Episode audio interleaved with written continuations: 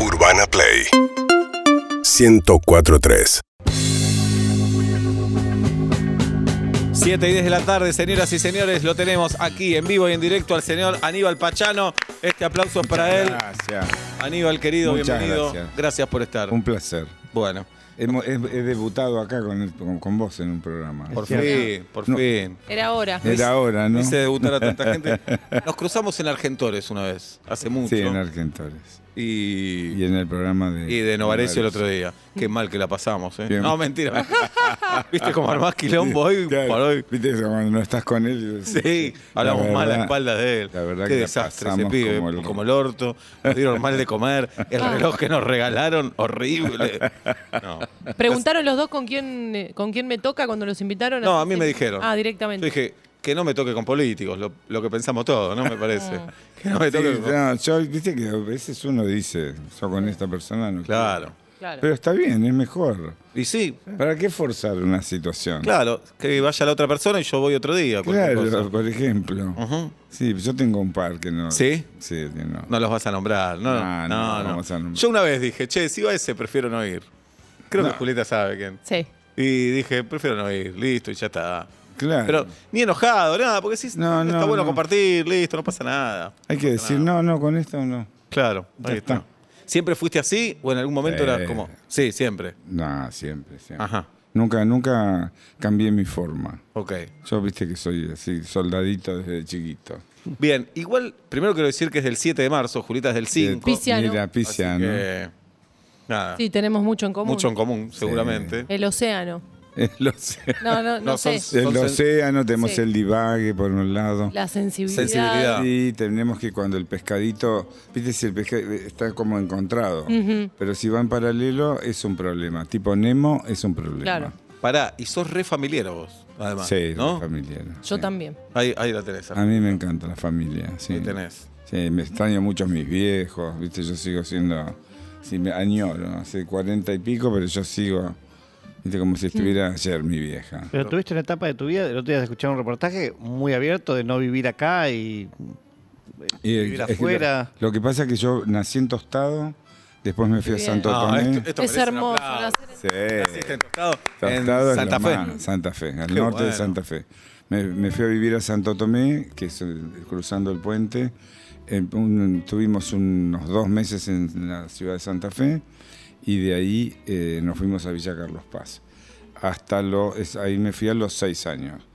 Y a los doce y medio más o menos me vine a Buenos Aires. Y bueno, y acá estoy.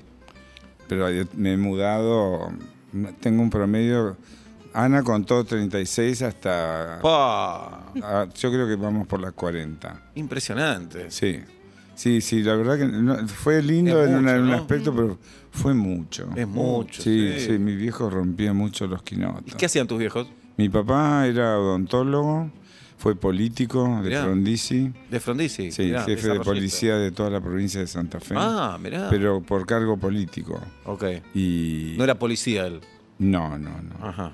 Eh, no, el, el que lo cuidaba era el papá de Daddy Brieva, este, que era comisario general. Mi viejo era por cargo político Mirá, claro, de Santa Fe. de Santa Fe. Y bueno, y después, bueno, se, se puso grande, porque mi viejo tendría ahora casi 115 años.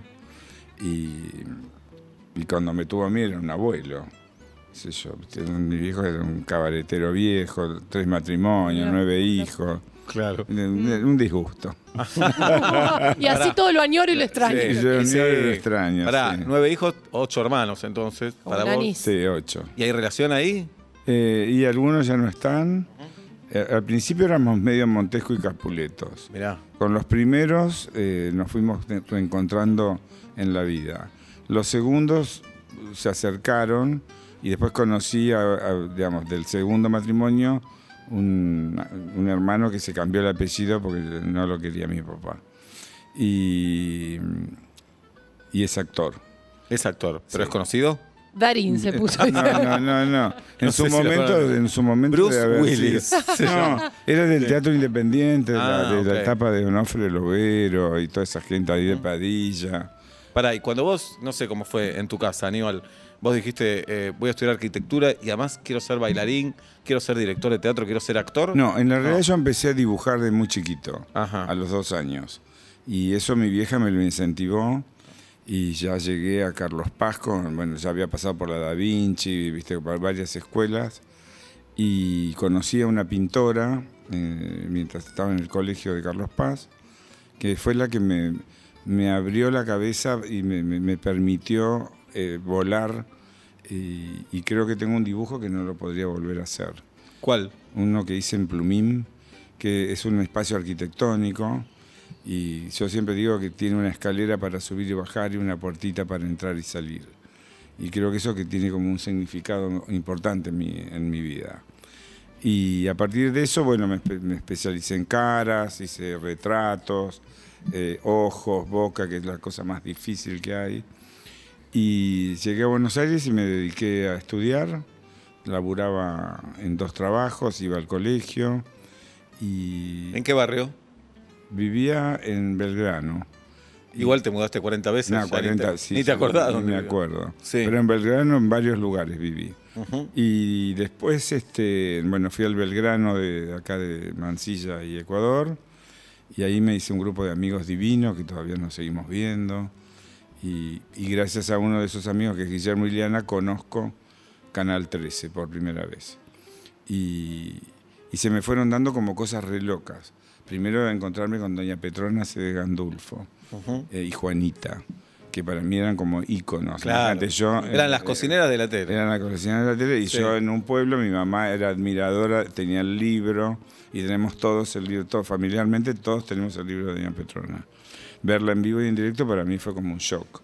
Eh, ahí conocí eh, a Fernando Bravo, bueno, después gente de alta tensión, eh, trabajé para un festival de la canción, eh, donde estaba Balada para un Loco, fue el debut de Balada para un Loco con Piazzolla, que lo cagaron a monedazos. y Porque no era partícipe. tango ortodoxo. No, no, sí. Claro. Y, y- y ganó, estaba en competencia con una canción que se llamaba La nave del olvido. Así fue como olvidamos la nave. Pará, porque después la renga tuvo la nave. Claro. Claro, Sí. una canción espantosa. Eh, sí, era venezolana, me parece. Ajá. Es otra, Y- claro. y- Claro. No, no, pero horrible, chicos. Una cosa Vamos a imposible, buscarla, vamos. imposible de, de- de premiar. Sí.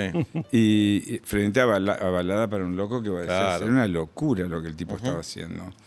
Y bueno, y ahí, ahí fue mi primer contacto con Piazzolla. Después lo conozco en el año 88, mientras hacíamos Amapola, el primer espectáculo de, de los Botton. Y luego a Ferrer, que hago un espectáculo en Señor Tango. Siempre, viste, que se iba como uniendo, mi vida se fue como uniendo todo el tiempo. Eh, Desde el colegio, como llegué a- al mundo del Bueno, pero vos vas haciendo algo para que pase, ¿no es? Sí. Hay algo de suerte, de azar, Sí, puede no, ser, no, pero, yo era estás bu- ahí, claro. Yo era busca. Sí, claro. Yo era, viste, me metía en lugares que no tenía que meterme. Y también me decían en Nueva York, bueno, la primera vez que fui, no, no vas a cruzar el Central Park, no estás tarado cruzar, mira que estás, matan gente. Claro, porque era una ciudad re insegura. Claro, era muy insegura. Era muy insegura en el 80. ¿Y nunca te pasó nada? Nada. Y yo crucé. Y en el Washington Square, que era una plaza muy famosa en el fondo de la Quinta Avenida, te decían, acá no cruces. Y yo me acuerdo que crucé y se me empezaron a venir todos los homeless. Entonces viste, me trepé y empecé a gritar Happy New Year, Happy estaba tan loco, ta- estaba tan loco como ellos. Claro. Entonces Dijeron, es uno de los nuestros. es uno de los nuestros me- y me cruzaron Mm. y me dejaron del otro lado. Y me pasaron cosas divinas en ese viaje. ¿Cómo qué, por ejemplo? Y por ejemplo, yo llegué el 29 de diciembre eh, y de- del año que murió Lennon. 80. Hacía, claro, hacía eh, un mes que había muerto, o sea que la ciudad era una tristeza absoluta. Y paso año nuevo en el Dakota y me marcan el lugar donde estaba, donde había estado el tipo escondido y demás. Y se- mi amigo se llamaba Rolly Epstein, que es un arquitecto, que tenía el agujerito en Buenos Aires, que fue una cosa muy famosa en la Galería del Este. Y bueno, y me llevó a pasear y que yo me fue mostrando un montón de situaciones que ahora vamos a recrear algunas cositas en el próximo espectáculo, de cosas locas, qué sé yo, de golpe, viste, venía caminando por, por el Washington Square y digo, y veo un tipo que hace shh, y pasa y está vestido todo rosa, un negro, medía como dos metros, patín rosa, Walkman rosa, tú, tú, tú. Y viste, claro, yo decía, de tostado a Nueva York, un solo corazón. Claro, claro, claro. Y bueno, y esa noche eh, del 31 eh, haga- tenía una guía y voy a, a un boliche que no sabía ni qué era, bueno, hablaba, yo no hablaba inglés.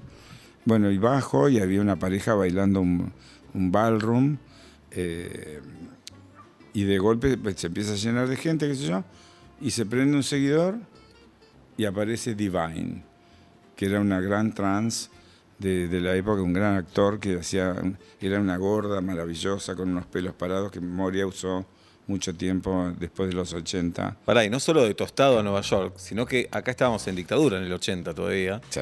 Supongo que esas cosas no se veían para nada. No, para nada. Nada. Igual yo siempre estaba en lugares que no tenía que estar. Bien, entonces no te sorprendía tanto. No me sorprendía. Claro. Pero, pero sí, digamos, eh, eso porque además yo viajaba a Chile y en Chile lo que pasaba era que había, en esa locura militar, había como una cierta liberación, porque en ese momento eh, el tipo de turismo, el ministro de turismo era gay.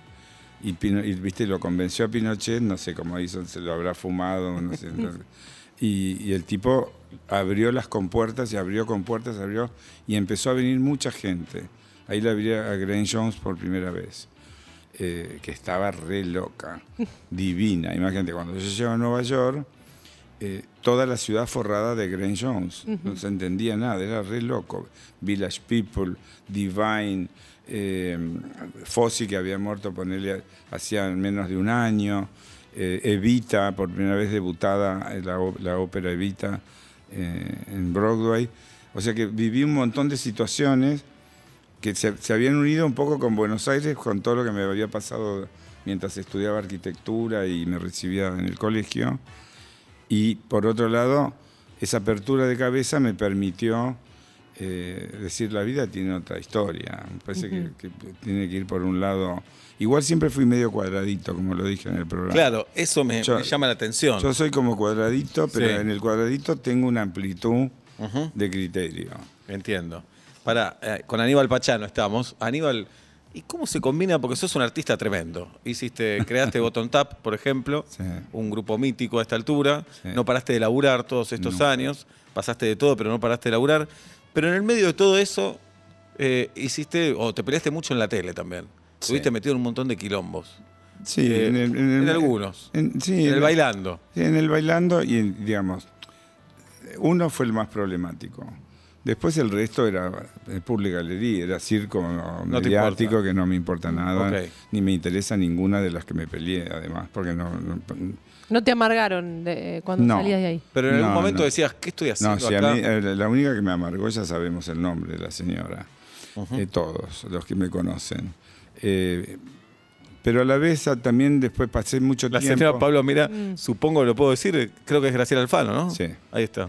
Y, YouTube o Blab después. No, y Pero- después eso permitió, pero viste, el, el tiempo también me permitió sanar Mm. y, y también entendí que, bueno, pude comunicar al mundo una situación que toda mi familia sabía, mi hija también sabía, eh, y simplemente comunicar una situación de perder el miedo, de poder ayudar al otro, de decir, usa un preservativo, cuídate, es una manera de que te cuides vos y cuidas a la otra persona.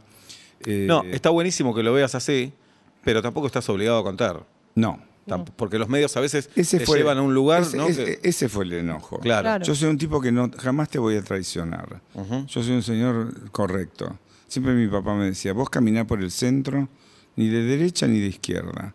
Andá por el centro siempre al mismo objetivo que querés lograr. Y creo que eso es una cosa que me marcó seriamente en la vida. Yo tengo códigos, tengo ética, viste, llegar a, a tostado y darme cuenta que mis viejos fueron importantes, de, que a mi viejo lo reconocían, era un odontólogo de la hostia, porque era de pedal. Digamos, ¿no? Una cosa es el supersónico de ahora y otra cosa es un tipo que con un pie ¿eh? no te Oh. tiene que hacer doler un diente Él- con un torno. Arte- Artesano. ¿Te atendía Un a vos? artesano. ¿Tu viejo te atendía a vos? O? Sí, pero yo Sí. no me dejaba, por eso perdí un diente Claro. frontal. No me, no me dejaba atender, me- me no quería. Y así perdí un diente de boludo. Pero para Aníbal, y a veces decías, estoy metido en este quilombo, me estoy peleando en la tele, yo tengo toda una carrera de bailarín, Sí. coreógrafo. Eso me di cuenta. Ah, te diste cuenta en un momento. Cuando volví en el 2010, eh, volví de. Sí, 2010-2011. Volví de Carlos Paz. Estaba haciendo Smile. Y me, estaba peleando en la televisión, pero no te puedo explicar en el nivel que me peleaba. Me, me dormía en los móviles primero. Me, me retiraba de los móviles y un día me estoy peleando con Ángel de Brito y me bajé los pantalones, me tiré a la pileta, entré al placar. Y entonces, bueno, pasó, yo decía, bueno, él me tiene harto, qué sé yo. Y yo con Ángel tengo la mejor. Y no tenía ningún motivo para hacer semejante barrabasada. Y me acuerdo que, bueno, estaba trabajando en Bendita y cuando volví vi el informe de todo lo que había hecho en el verano. Y ahí me dio como una vergüencita ajena. Y dije, no, esto no es por acá. No, y además el público me parece se pierde lo que haces en realidad. Claro, porque distraía una situación Claro. que, que era, digamos, tenía una carrera tan importante que, viste, esta boludez de pelearme y hacer estas pavadas no tenía sentido. En un momento de éxito infernal, donde llenaba teatros como, como nunca nadie llenó. Y el teatro lo podés llenar sin el quilombo en la tele. Sí, es que en la realidad el teatro se llenó, a ver, se llenó a partir de, bueno, se provocó el, el- el quilombo, me acuerdo, en el 2009, finales de 2009, principio del, del 10, y, y obviamente que la gente tenía acá también como un morbo, es decir, ¿y este tipo qué sé yo, se desangrará? Nos contagiará a todos. Entonces había como dos generaciones que Me no pongo había- un forro para ir a verlo. Claro, me pongo un Claro. forro, no sé, me, me Sí. protejo. Y, y había, y ahí me di cuenta que había como dos o tres generaciones que no conocían mi trabajo. Y, y fue infernal el éxito. Y, y tan gratificante además. Y por otro lado, también muy solitario. ¿Por Porque- Y porque yo no podía caminar. Eh, a mí me tenían que sacar de los teatros, me tenían que vender porque la gente viste, me tiraba el pelo, me golpeaba, se enojaba si no me sacaba la foto.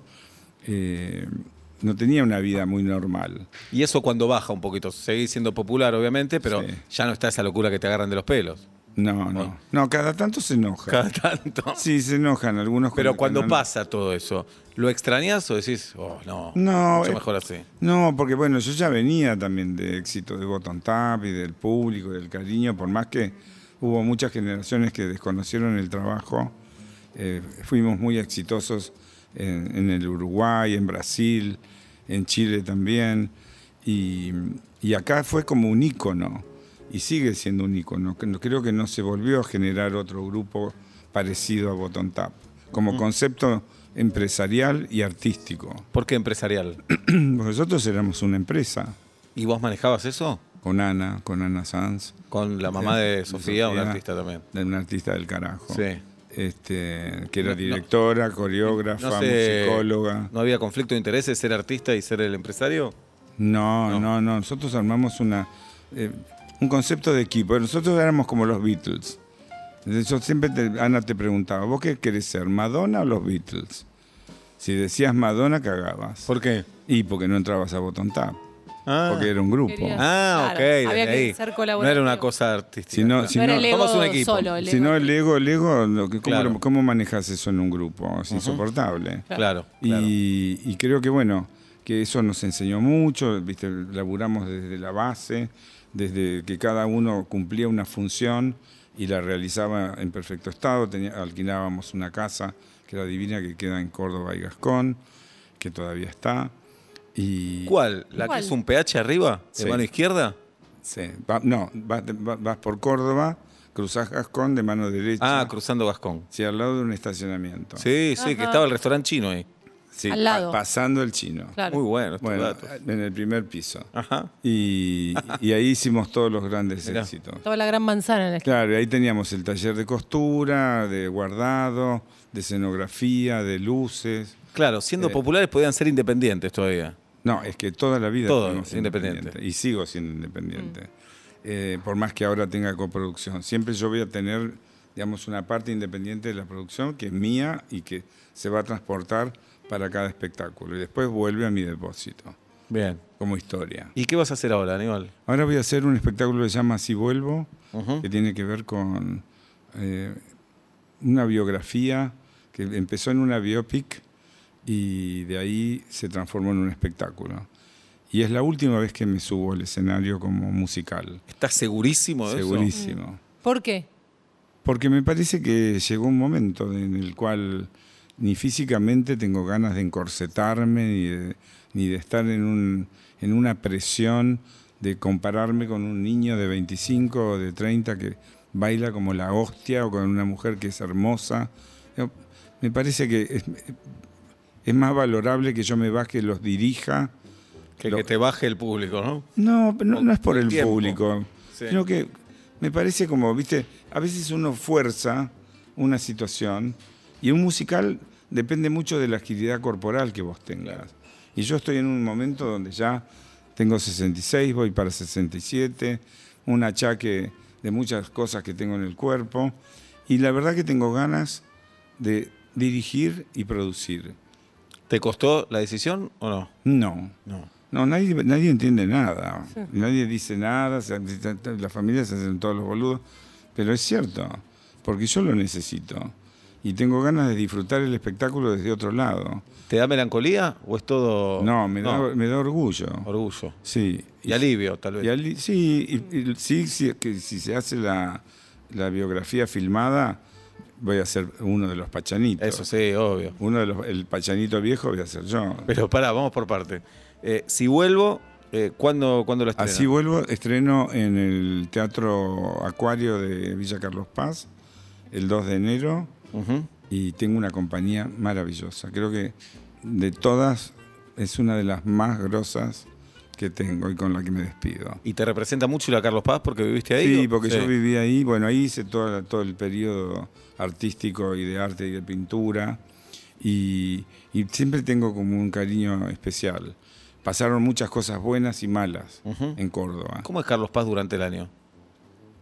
Y en el momento que yo vivía era como una villa, entonces era como, para mí era como Pueblo. normal, un pueblo Claro. lindo, tenía su lago. ¿Y en Y- el verano ya era un quilombo o no en esa época? Sí, sí, Ah, sí, se, siempre. nota- se notaba, se notaba la ¿Y diferencia. estaban los teatros de revista o todavía no? No, todavía no. No, no, no había tanto de eso. Sí, alguno que otro que venía, pero que yo ni me enteraba. ¿Y cómo empezó el teatro en Carlos Paz? ¿Te acordás? Y debe haber empezado, me parece que fue Susana. Moria, me parece que fueron con Darín, que, que hicieron Sugar. Ah, Me parece que fue, ese fue la gran. También estuvo Víctor, y bueno, había, había mucha gente que venía, comedias, y, y se empezó a generar que los cines, eh, había dos, y de, bueno, de esos dos se transformaron en teatro, de ese teatro se armaron otro que se llamó La Sombrilla, que era medio al aire libre. Y, ¿Ibas a ver? ¿Ibas como espectador? No, no, no, yo era muy chiquito. Ah, yo, ahí- yo ok. me fui a los. Ah, a los eh, seis te fuiste. seis, Yo, yo llegué a los seis. Ok. Y me fui a los 12, pero en esa época yo, mi vida pasaba por dibujar y vivía en un mundo interior, Bien. este, en donde solamente eh, me acuerdo que hice una coreografía para el colegio y que me fue bárbaro y que, que fue Sorba el griego. ponele. Ok, ok. Este, y eso me, me- me- siempre tenía como una admiración con el mundo del espectáculo. Ujú. Cuando llego a Buenos Aires explota conociendo a mi mejor compañero, que era el, el hijo del director de Canal 13, o sea que nada más y nada menos, o sea que se me abrió un mundo y un espectro. Como si fuera Toto Kirchner hoy. Claro. Claro, y de golpe, Sí. viste, estaba separado en el Luna Par, eh, del lado del, viste, de- del escenario, y mirando a Piazzolla y mirando a... Debutaba Sergio Denis, me acuerdo, y viste, cosas muy locas, ver la Merita Baltar, a Ferrer. Entonces, todas esas historias me fueron como alimentando. Bueno, ahí me meto en arquitectura. Había empezado ingeniería industrial que no entendía un pomo. Y le digo a un amigo sentado ahí en la, en la UTN, le digo, che, la verdad que esto es un pelmazo, yo esto no, no quiero saber nada. Y, pasa un colectivo que decía 42, Ciudad Universitaria. Y digo, yo me voy a ir a arquitectura. Tal vez si no pasaba el bondi ahí. Y no pasaba el Mirá, bondi. el 42, claro, te lleva a la me- cancha de Río. Claro, y me subo al 42 Y llego y estaban todos, ya estaban todos los FARC, ya, ya había quilombo eh, político. Pero todo en periodo cámpora. Eh, y le digo, mire, te- quiero hablar con el rector, este, tengo una entrevista. Yo de mentiroso. Ah, mentira, cara Un dura. menti- Un cara dura. Entonces me dice, bueno, ¿t- ¿tiene cita? Sí, sí, sí, sí, la secretaria me está esperando. Bueno, me indican cómo y bueno, llego y le explico que bueno, que yo sabía que ya se había pasado la inscripción y le digo, bueno, mira, yo quiero estudiar arquitectura, pero dame la oportunidad. Y me dice, pero vas a cumplir el objetivo, vos, vos dormí con frita que yo voy a ser arquitecto. Bueno, yo te controlo. Nunca escuché la frase Dormí dormí con con fri- fritas es lo buena. robo, ¿eh? ¿eh? Sí, la voy a empezar a usar. Eh, Sí. le- me dice, este, bueno, yo te, te veo antes de fin de año y tus profesores me van a decir cómo venís. Y bueno, y me siguió viendo dos o tres años y la verdad que, bueno, ahí en- entré a trabajar en un estudio maravilloso de arquitectos prestigiosos que me enseñaron todo. Lo que yo ya sabía dibujar, ahora me especialicé en dibujar cosas en lápiz, en técnica de lápiz. Entonces me transformo en un documentista de obra. Lo que hoy todo se hace por AutoCAD, Lo yo hacías hacía dibujando. a mano. Pa. Y entonces empecé a manejar 20 arquitectos, después 40, después 60 y así. Se fue haciendo que yo Ya eras era- director de compañía ahí, ya era pero de como- ya- ya era como director de Claro, compañía. Claro. Y ahí me fui a, a Nueva York, ahí se me abrió la cabeza, y bueno, y de golpe un amigo me invita a ver un espectáculo que era el circo de Alberto Agüero. Y ahí la conozco a Ana. Y ahí cambió la vida para siempre. Y ahí cambió, sí, ahí se me partió la cabeza y nos enamoramos, armamos el grupo, toda la historieta. Y, y la verdad que yo era el que menos bailaba, pero tenía como un motor de productor y de, de- de hacer y de hacer y de hacer. Y dije, si cambiaba de arquitectura para hacer una empresa de baile, y tenía algo tenía que construir. Claro. Y entonces creo que construimos una cosa maravillosa. Tremendo, tremendo. Bueno, repasemos entonces. El 2 de enero en Carlos Paz, Sí, ya está, eso confirmadísimo. confirmadísimo. Eh, ¿Y vas a hacer los 10 capítulos o no? Además. Sí, Bien. De eso quiero contar. Hoy, Sí. hoy, hoy se ve el tercer capítulo de Ciudad de Cúpulas Ajá. en Canal A. Ok. Eh, es a la- las 14 horas todos los miércoles, 18 y 22 la, la repetición. Y en YouTube, por supuesto. Y en Después lo YouTube. ves en YouTube. Divino. Divino. Me, me salió divino. La Ajá. productora 30, Andrea Charelo, la verdad tengo que agradecer a ¿Qué Coco cúpulas, por ejemplo, Aníbal? Y hicimos, eh, bueno, a- ahora se hizo Santa Rosa, salió el Congreso que fue alucinante, eh, Molino, Inmobiliaria, eh, Bensich, eh, están el Barolo, eh, una, una acá en Palermo, que es una casa que queda en Escalabrini Ortiz y en- cerca de que- ahí en Cani, la ves, una casita de una esquina divina.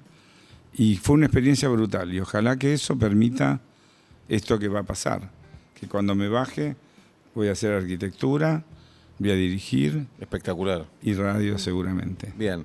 Para mí, un buen pachano de joven, si haces la serie, puede Sí. ser eh, Martín Slipak. Sí, Sí, Es un gran actor, Un Martín. gran actor. Gran actor. Lo veo bueno. haciendo. Sí, hay que hacer un pachanito chico también. Uno, un nene de 10 hay que años. hacer un, ponele. un, un 10. ¿Cuántos pachanos necesitamos? Muy Decís. bueno. No. Para el casting. No, un 10, un 25, un 40. Bueno, faltaría un el de 10 hay que hacer un casting. Sí. Martín te puede hacer 25-30. Claro, Faltaría un pachano de Uno, 40. uno de 40. no de 40. ¿Quién puede ser un pachano Sí, de hay, 40? hay, ay, hay. ay. Bien, Sí, ay, ay.